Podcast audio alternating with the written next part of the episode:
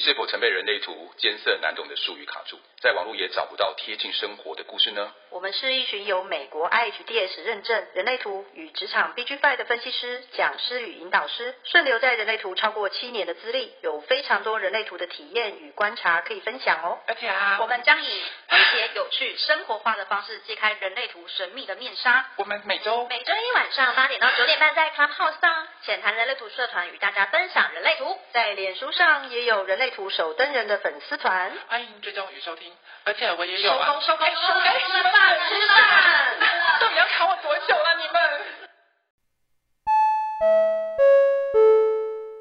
东欢，你要说什么？我想问的是问题，就是前前一阵子好像读到说，呃，其实六爻它该怎么讲？这个灵魂伴侣，就是这个灵魂伴侣对六爻来讲是怎么样的一个状况？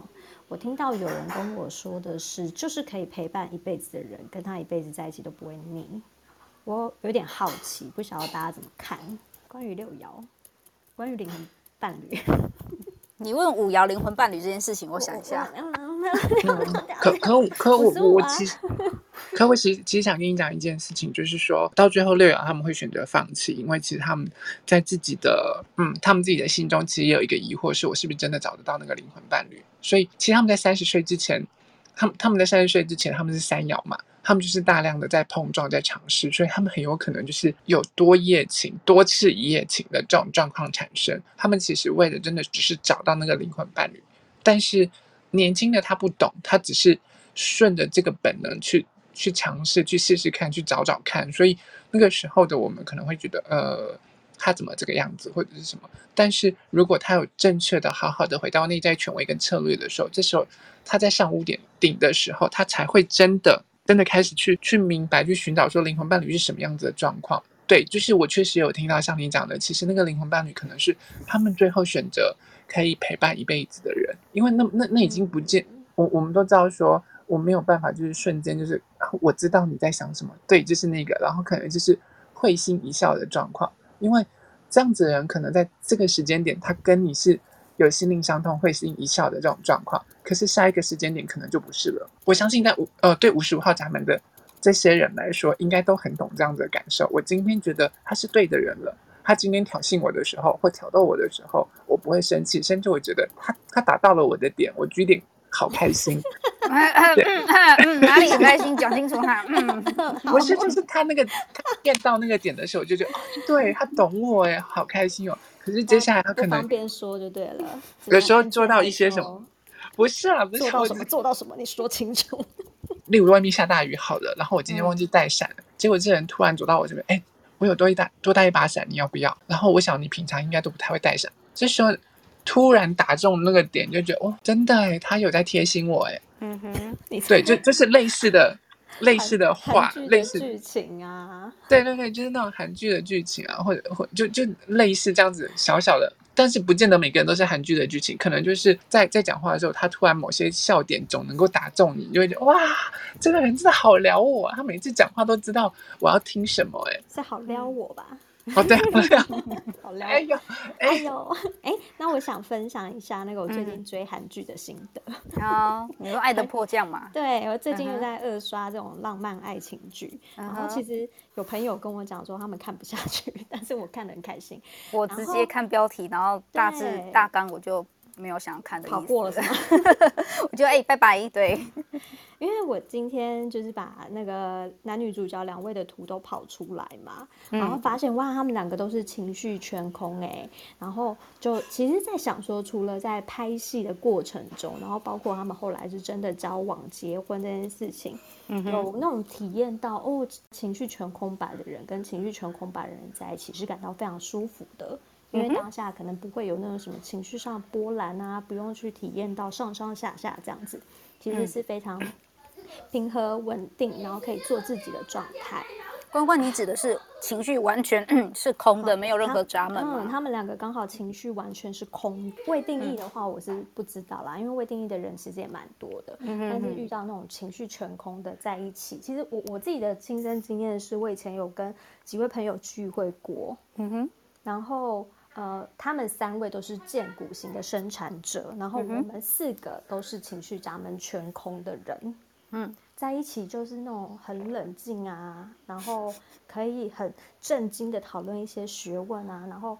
讲话的时候，其实都是平平和和、安安静静，然后很舒服，就待一整天在一起都很舒服的状态。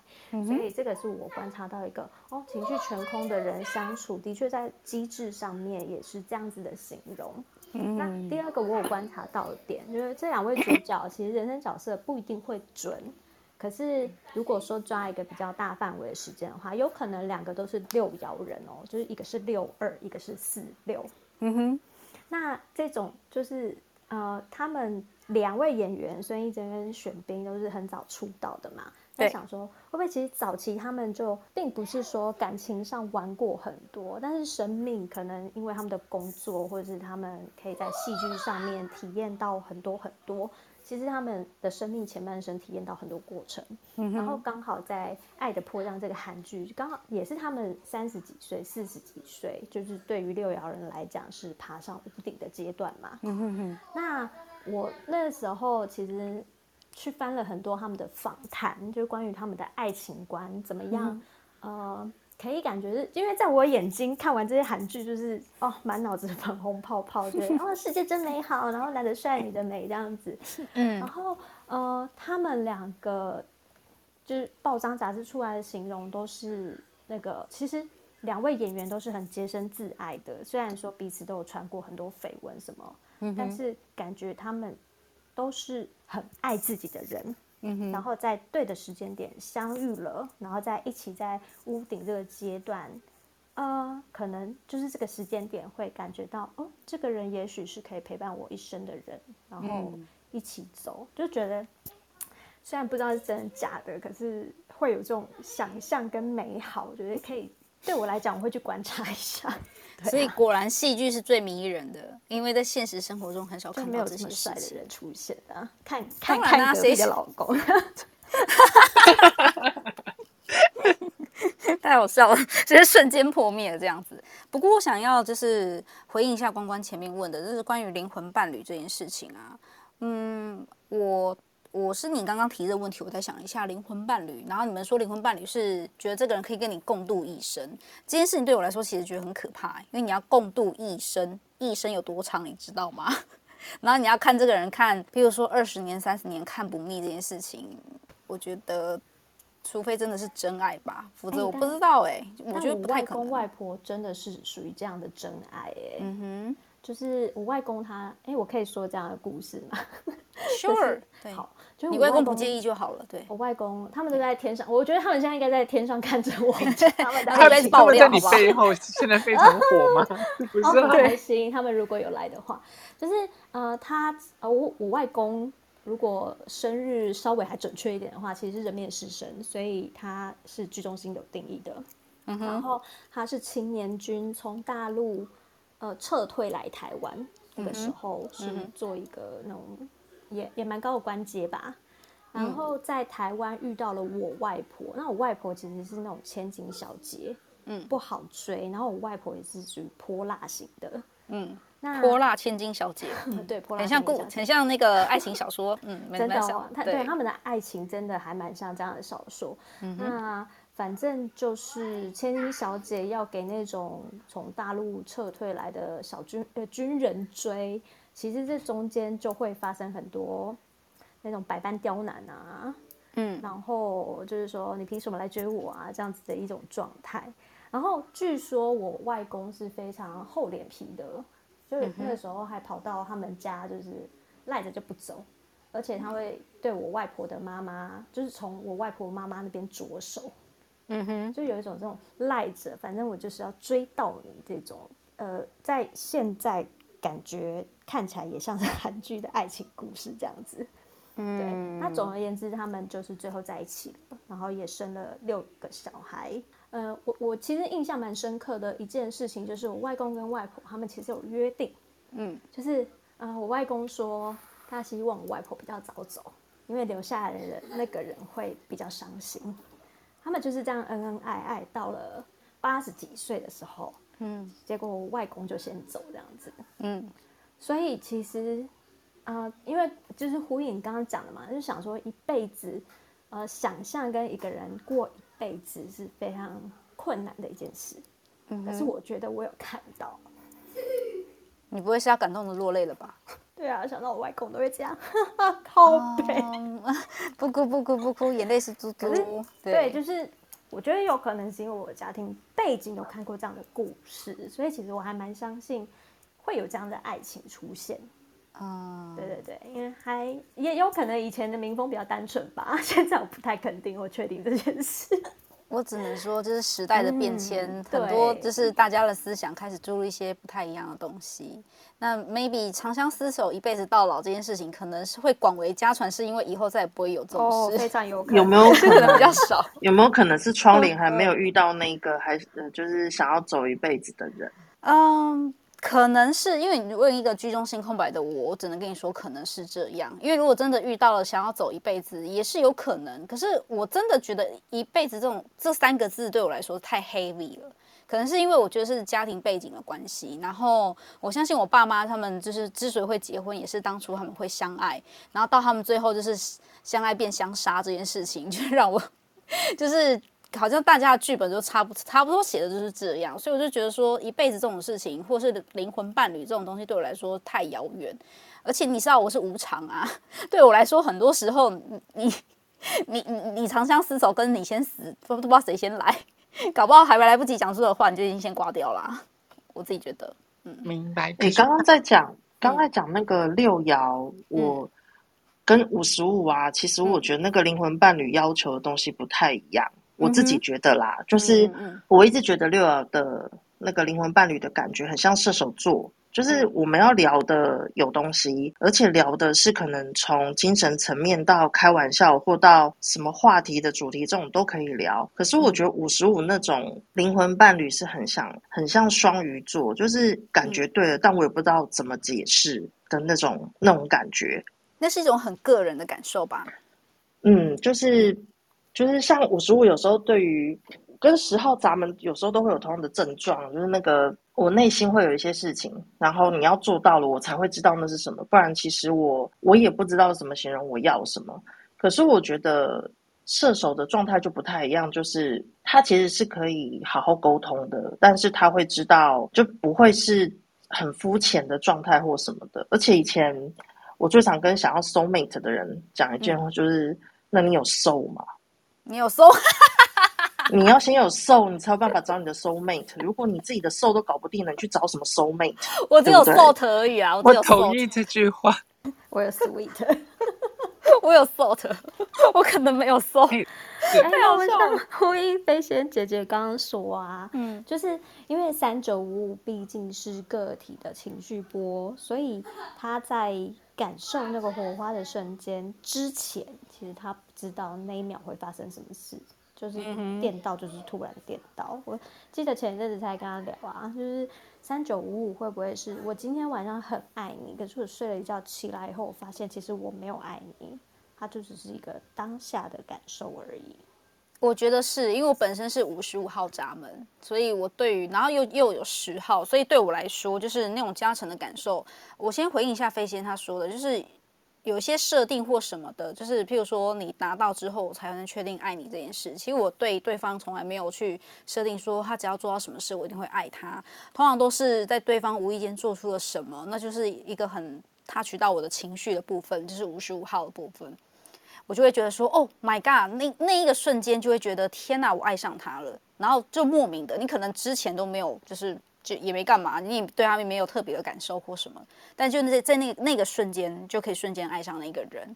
那你说我瞬间爱上这个人，我有没有办法维持到假设是一辈子这个时间？我不能跟你保证，因为我觉得那个火花要持续存在着，我才有可能有这个动力。对啊，我自己是这么感受的。我把话题拉回来，你讲的那个火花的那个部分，嗯、其实，嗯嗯，还有关于六爻六爻的这灵魂伴侣的那个部分，其实我要先讲一件事情。很多时候，我们一开始都一定会寻找跟自己自己不太相像的人，那是基因底层必然的相吸性。嗯、对，我记得我们在讲河图的时候，我们都有讲过，我们在年轻的时候啊，我们都一定很喜欢找那些可能跟自己不太相同的人。嗯哼哼，对那些。天南地北、南辕北辙的那种状况，因为可以激起很多激烈的火花，甚至是一些情绪、情绪上啊，或者是身体上的一些火花的那种状况。你想两个人一开始见面就老夫老妻牵手，老哎，来给你夹菜，你还会想跟他上床吗？对吧？对，所以那其实一开始的那种状况，是因为我们的基因底层，它基因它就是在找它跟它不相像的那个基因，然后要去延续、嗯、延续跟突变接下来的那种状况。所以最大的突变就是爸爸跟妈妈结婚了，然后嘿咻一个晚上生了一个小孩，这就是我们最大的突变。嗯哼，对吧？对，那因为基因它是这样子的相似，可是因为越来越靠近，越来越靠近的时候，他们会相互影响，能量能量的那些状会相互影响，所以才会渐渐渐渐的，因为熟悉了彼此，开始没有那个相似性，才会才会有开始的三年四年之痒，再来七年之痒，因为整个基因基因细胞在汰换的时候，它在汰换，我也在汰换，然后我们有可能会越来越相像，越来越相像，越来越相像，搞到最后就变成。哎，你们一开始交往的时候没有什么夫妻脸，可是为什么越来越有夫妻脸？那那搞到最后的时候，两个人就越来越像，越来越像。然后每七年的时候就是一次细胞的汰换，每七年就是一个关系成功的汰换。不管说这段关系七年的时候，七年到了，你们可能在相爱相杀，可是完整走完七年，它其实就是一段成功的关系。是是这个话蛮我第一次听到，哎，所以我觉得蛮特别的。你没有听你们我我们其实那时候在讲的时候，他他其实有在讲到。这个观念，然后有讲到说，我们我们在上河图的时候讲，一开始是找就是说都是彼此相吸，然后很不同的一样。可是我们到了越年纪越大越老的时候，我们会越想找跟自己越相似的越相似的人，因为那个时候已经不再是那那么激烈，你都经过很多大风大浪的时候，你会想要好好的平静的过，继续往下走的时候，开始会找那些比较比较相近、比较相同的人在了。可是我有个问题啊，就像你刚刚说的，如果他们在一起很久了，越来越相似，然后也会有那个夫妻脸，理论上应该是不会厌弃对方的，对？会呀、啊，因为你的如果如果应应该这样说，细胞越、嗯、我们的细胞，我们的基因越来越相似，越来越相近了。嗯哼，对。那除了就是说，你跟孩子他那种强制性的血缘连接外，你跟你老公有强制性的血缘吗？没有。嗯，对，那我们的东西越来越像，越来越像了。你每天看这个，他曾经是你最喜欢的那个样子，现在是你最讨厌的样子。嗯哼，对，那那一一直黏，一直看看同样的东西，你会不会觉得很烦？我一定会很烦啊。对啊，对啊，对啊。而且还有一种状况的是，今天因为我们在我们在河图里头，我们的连接出来的火花跟。我们跟这个人相处的时候，我们有必然性的一些，我可能真的没有办法改变他，我必须臣服在他他的设计底下。刚刚差点讲到臣服在他的脚下。脚下，你不要把你的心声说出来吗？可以啦。我我最近都一直臣臣服在其他之下就好了。好可怕！只是不要把那个把你的那个内心话讲出来。对不起，不是不是我内心话，就是我们可能有有有这些地方，我必须要再妥，我必须妥协于他，然后他可能必须妥协于我，我们没有办法去改变我们那些原生设计的地方。那也有我们彼此可能会相互相激起的那些火花的那个地方，但是我们两个人在相处的时候，那合图的时候产生的那些状况，可是也许刚开始刚开始因为相爱，因为荷尔蒙，因为那个。那个叫什么？费费洛蒙还是？费洛蒙，对，嗯，对，就是分泌的那个状况下，我在当下被冲昏了头，所以，嗯、呃，我会觉得可以，我可以，我可以为了这个人忍耐一辈子，然后我们结婚了。可是，其实我我们都低估了我们我我们自己的那个状况。当这份激情、这份费洛蒙慢慢褪去的时候，再来开始回到就是基因不相不不互相吸引了，然后我我们的理智越来越越清醒的时候，就会越来越看到。这些东西，那如果没有生小孩的时候，这时候两个人可能走到后面会开始有越来越多激烈的火花，因为我没有办法忍受这个东西了。对，我是我其实是在强迫我自己改变到去适应不一样的设计，我没有办法回到我自己真真实的样子，那我们一定会不舒服。关关要补充什么？嗯，因为刚刚思思在讲这一段的时候啊，我就想到，其实之前呃在。讲关跟爱相关的一些课程里面有看到一个点，就是当两个人相遇，其实是情绪上面的花火总是很刺激，或者是充满体验，或者是我看到了某个人，他身上有我需要的资源，我可以跟他缔结联盟，跟他有小孩，可以好好的把小孩养育长大。这是当然这是基因上的策略啦。嗯，可是当刚刚讲思思讲说费洛蒙或者是荷尔蒙褪去的时候，嗯，好像那个爱就会进入一个家族的层面。嗯哼，就我跟你现在结婚了，我们是一个家族，然后我们要想着怎么样咬牙，这其实是意志力的展现，嗯，就是把这个家庭支撑下去。那同样的，如果说爱情或者是婚姻只剩下意志力的时候，嗯，那通常有时候遇到了其他的火花，就可能就会产生几年之痒，几年之痒，或者是外遇啊这些，呃，一般人眼光里面看起来会像是有点渣的行为。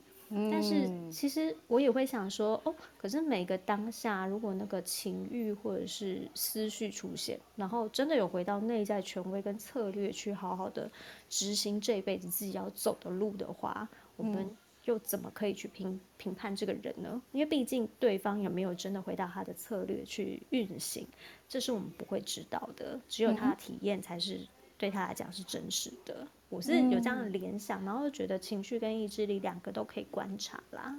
嗯，对、啊，谢谢关关的分享，我觉得你这这个分享非常的棒。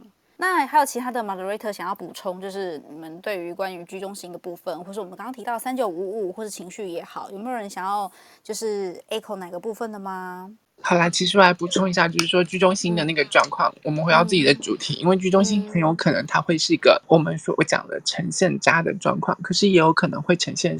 是渣渣男渣女的吸引吸引器，对，这是我们今天定下来的主题嘛？因为我觉得渣这件事情，就是我个人自己的觉得的定义，就是如果对方不是真心对你好的，对你是有目的性的接近的，然后这就是渣。然后很多人在分手之后就会说你就是一个渣男，你不负责任什么的。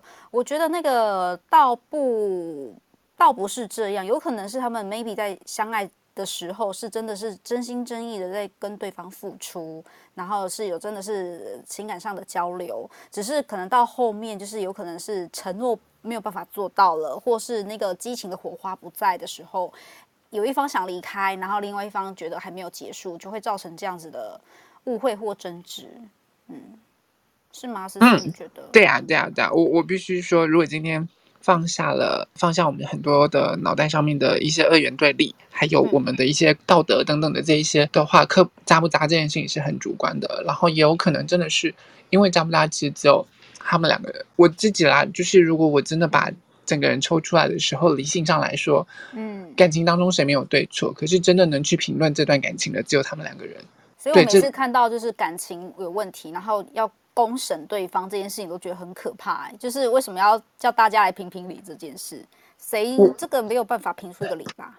我也相信说，如果今天不是走到很后面的一步的话，没有人愿意这么做。就像雷神他们的事情，嗯、我也相信，嗯嗯嗯，他他如果不是已经被逼到了最后了，他可能真的不是要拿出来讲这些事情。我我真的相信这这件事情，但是这是我理智上理智上的想法。那如果今天跳下来了，站在这那个位置上面的时候，我就说：“干，去死一死啊！妈的！” 换位思考的时候，就说：“去死！”然后每天小人扎针，一直戳他，一直戳他，这样子。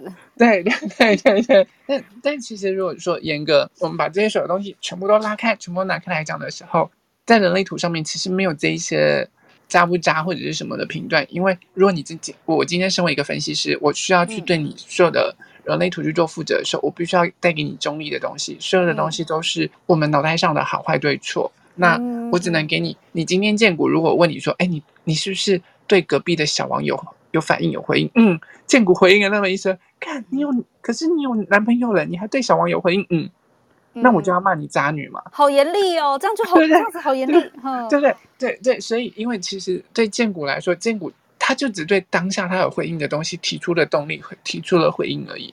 Uh. 对，那我们讲的是人嘛。如果今天你手上拿着一支冰淇淋，然后你你拿着一支巧克力冰淇淋，结果看到牛奶冰淇淋，说你想吃牛奶冰淇淋吗？嗯，这是很渣吗？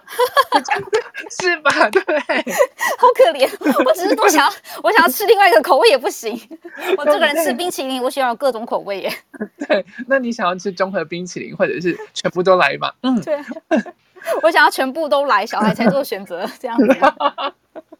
Oh my god！哦、oh，对了，也是。今天冰淇淋我们可以换成人，我们就不行，那是因为我们有有头脑上的所有道德、道德批判等等的这些东西。嗯，但是如果全部拿开这些的时候，其实荐股的婚姻没有好坏对错，或者是我们的、嗯、呃邀请没有好坏对错，只有那对你来说是不是适合的邀请，是不是正确的决定这样子而已。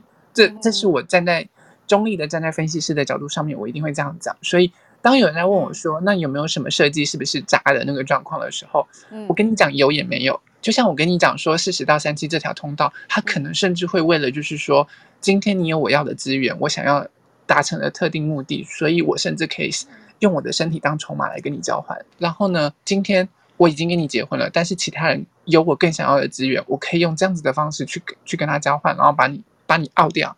嗯，那我们就会讲说，你怎么可以这样？你你很渣。嗯，对，可是对他来说，那可能就是他可有可能会呈现的那个部分。而且我还想要提到一件事啊，就是虽然人类图上面看不太出来，或者是 maybe 就是像你讲的，就是有讲有讲的也没讲。可是我觉得后天的教养还有环境部分，其实也是一个很大的一个制约。对对对对对，嗯，因为我们我们如果从图，其实是可以看得出说这个人可以怎么去活出他自己，或是使用他自己，但是你没有办法。看得出说，到底后天的环境对他造成了什么样的影响？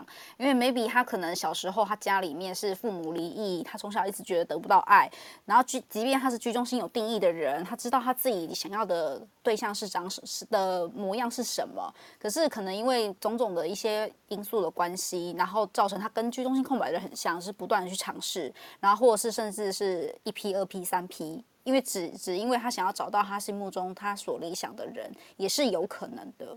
有可能啊，有可能啊。即便他今天居中心有颜色，有固定喜欢的样子，可是也许因为他情绪中心被放大了两倍，所以在那个当下随性就就开始做了，也是有可能。就当然我们还是要看他整个人的设计是怎么样，我们不会因为单点的那个部分就说你一定会怎么样或干嘛。就像我们一定不会单点的说，因为你的人生角色是世爻，所以你就一定会你就一定会怎样怎样，或者是干嘛的。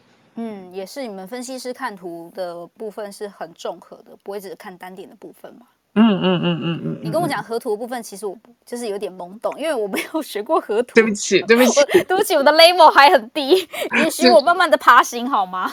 对不起，对不起。所以河图的部分蛮难的吧？就是你们分析师在看的时候，他他其实就会有一些，就像对方有的。对方有的通道，可是你没有，所以你可能就是完全屈服在这条，他这条通道就是完全会霸制你啊。对，然后可能他有一半的闸门，你有一半的闸门，就会激起不同的火花，这样子。嗯，有可能那个火花最后变成也会让你不舒服的，也是有可能。对，就像五号闸门跟十五号闸门这两个就是不喜欢互相接通的火花。十五号闸门因为因为谦逊，他喜欢多元包容的那种状况，可是五号闸门我我想要要求是那个稳固的地方。嗯哼，一个要多变，一个要稳固，一个要待在同样固定的地方，一个要跑来跑去的状况，你要死要把它接在一起，它已经不舒服啊。嗯、对啊，哦、那三十，所以这两条火花是觉得会让人家不舒服的，没人会不舒服吧？啊、应该这样说。他们两个人彼此接通，可能就会变变得不舒服。他们没有一定要绑在一起。嗯哼，我我们上次有讲到嘛，就是十五跟五、嗯，然后二十一跟四十五跟还有那个三六三五跟，嗯，对啊，这三条通道他们其实不喜欢彼此接在一起的状况。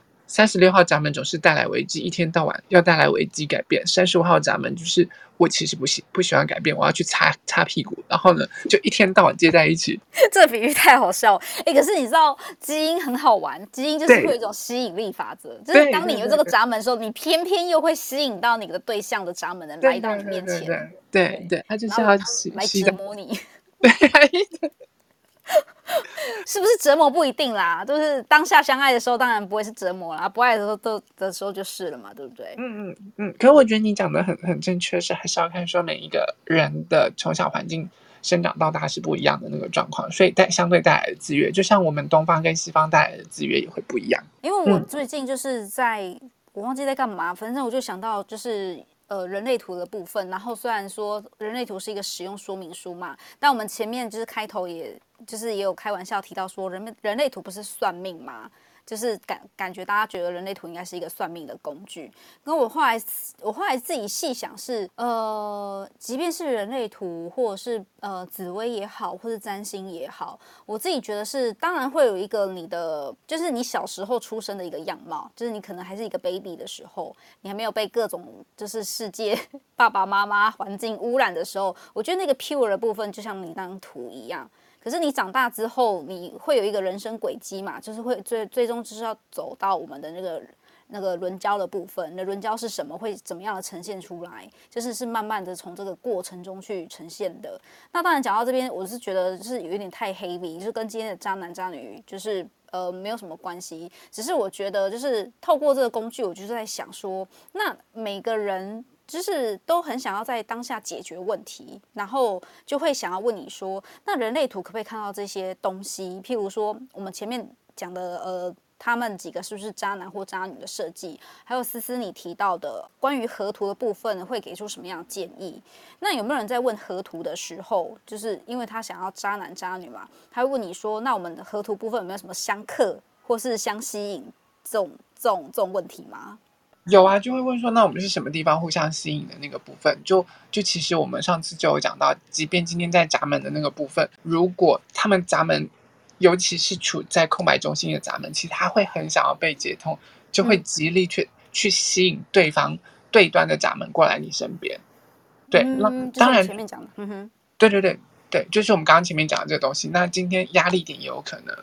哦，压力点哦，对对对，还有二分人的问题嘛？对对对，二分人会想要黏黏在那个可以把它填满的那个人，那个压力点，或者是那个通道，或者是那些能量中心的那个状况。对，那可能黏久了，他又会想要分开来，回回到自己的那那些状况。嗯、那我们刚刚也讲到了，你可能没有办法，这个人就是这条有这条通道，你没有，所以你在当下你就被他给霸制，你就被他给压制的那种状况。那我有的地方也是他没有，所以他必须要。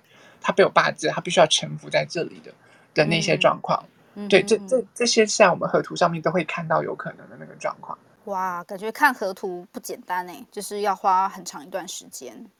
所以，所以我们其实才会说，如果要做河图的时候，其实必须要做过一些基本的解读，因为你对人类图有基本的了解之后，就可以做进阶的解读。河图也要花更多的时间，它的费用是花比较大的，是是在这里。嗯，也是，因为你看两个人图，然后你再合并，他们两个合图在一起看的时候，又会是另外一个观点。嗯，怎么？对，然后于叔讲到说，先解决自己最快，因为他人即地狱，这让我笑了。他人即地狱，你 这话也太 heavy 了吧？那还有其他的 moderator 想要补充今天的就是渣男渣女的部分吗？或是想要讲题外话也可以。刚刚思思有提到二分人的制约点的事情啊，然后因为我们上课的时候其实就是有教说二分人就是会他的那个制约点就会让他一直黏在就是可以填满他的那个人的旁边。对，可是我实际上在解读的时候发现并不是这样哦，就是有些二分人并没有很喜欢。一直黏着别人，他们也很喜欢自己独处。Oh, 然后后来我去看他制约点是在什么行星，譬如说，假如他今天制约点是在土星被接通，其实他接通之后是非常不舒服的。嗯哼，对，因为他等于是遇到一个对他很严厉的人，或者是一直指责他，或者是让他觉得很有压力，或是要做到一个尽善尽美地步的这种状态下，反而让他觉得很辛苦，所以他并不喜欢被接通。嗯哼。对，就是或是他制约点是在冥王星，那这种也会让他觉得全程都是非常非常不舒服，一直被控制。所以要看，我后来是在讨论，就是还在观察中啦，可以邀请大家看看。嗯，就如果你是个二分人，嗯，你看一下你，譬如说好，假设你被呃制，你的制约点是十六号闸门好了，嗯，那代表你的对面应该会有四十八号闸门。对，你就看一下你的四十八号闸门在什么行星。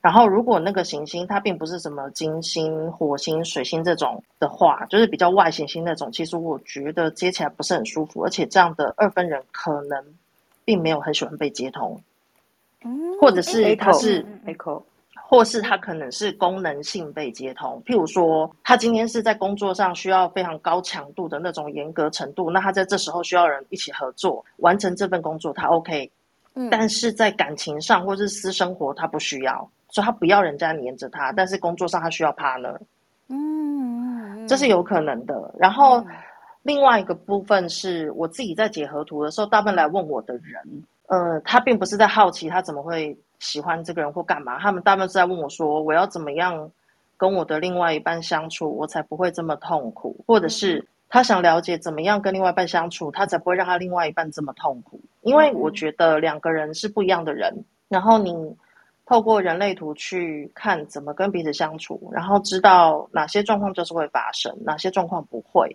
你可以去比较有意识的去，譬如说一个情绪空白的人，跟一个情绪中心有定义的人在一起，结果情绪空白的人吼得比情绪中心有定义的还大声的时候，其实会伤了情绪中心有定义的人。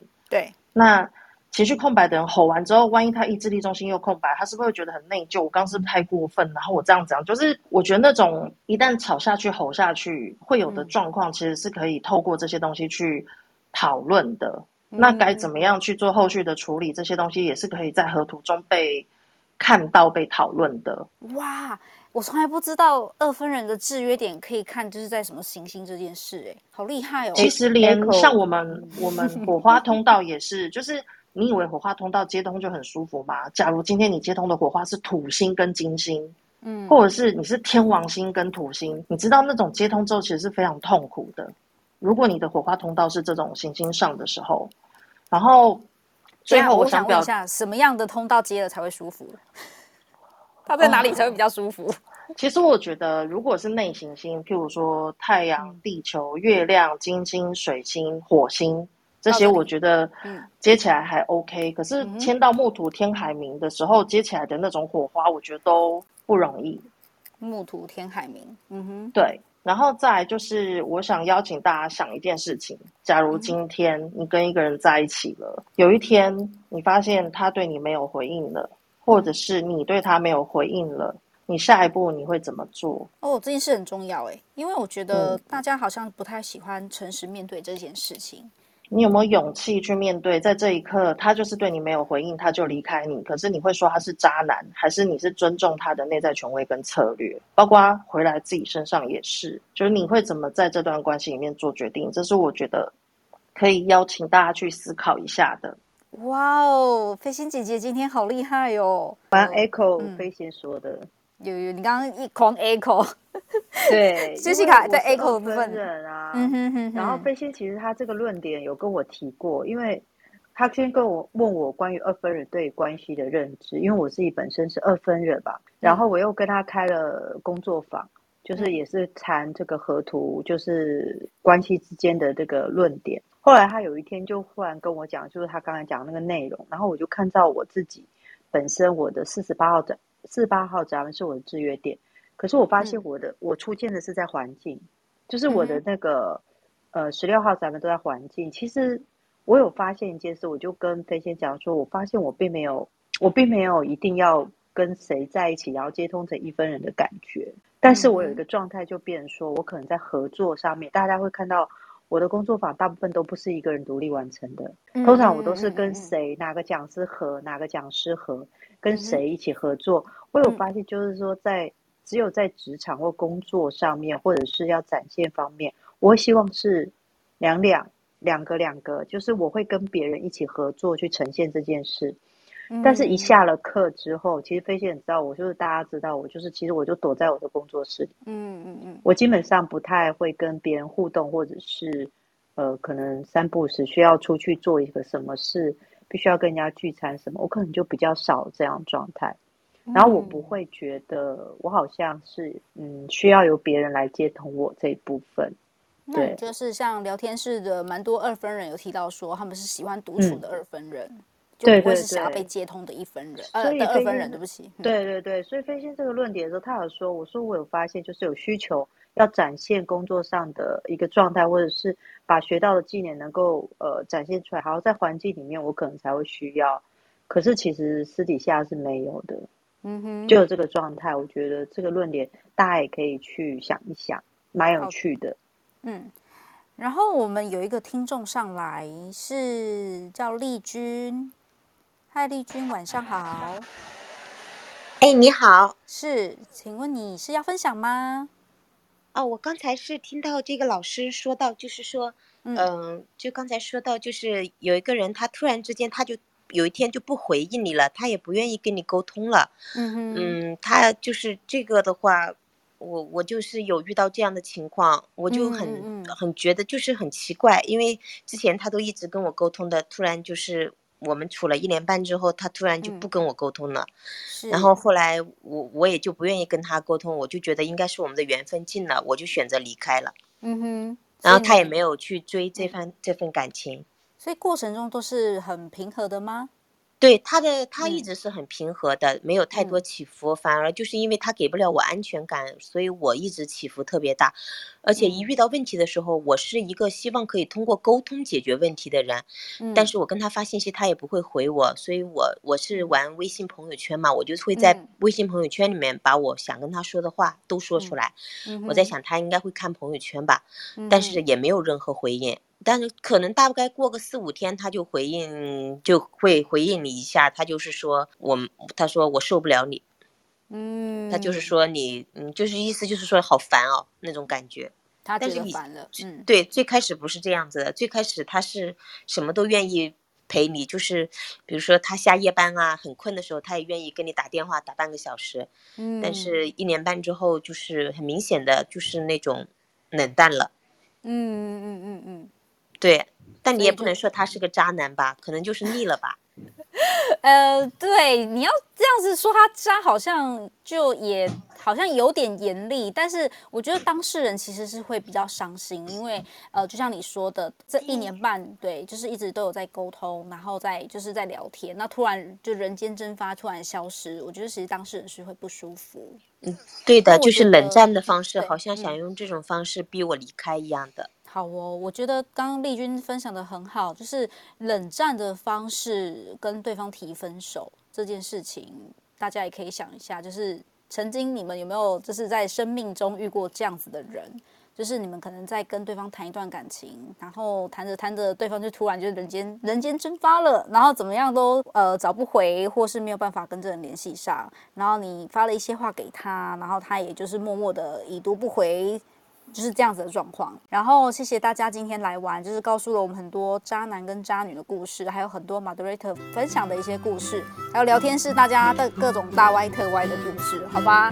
那我们今天就到这边，谢谢大家，我们下次再见喽，大家晚安，拜拜。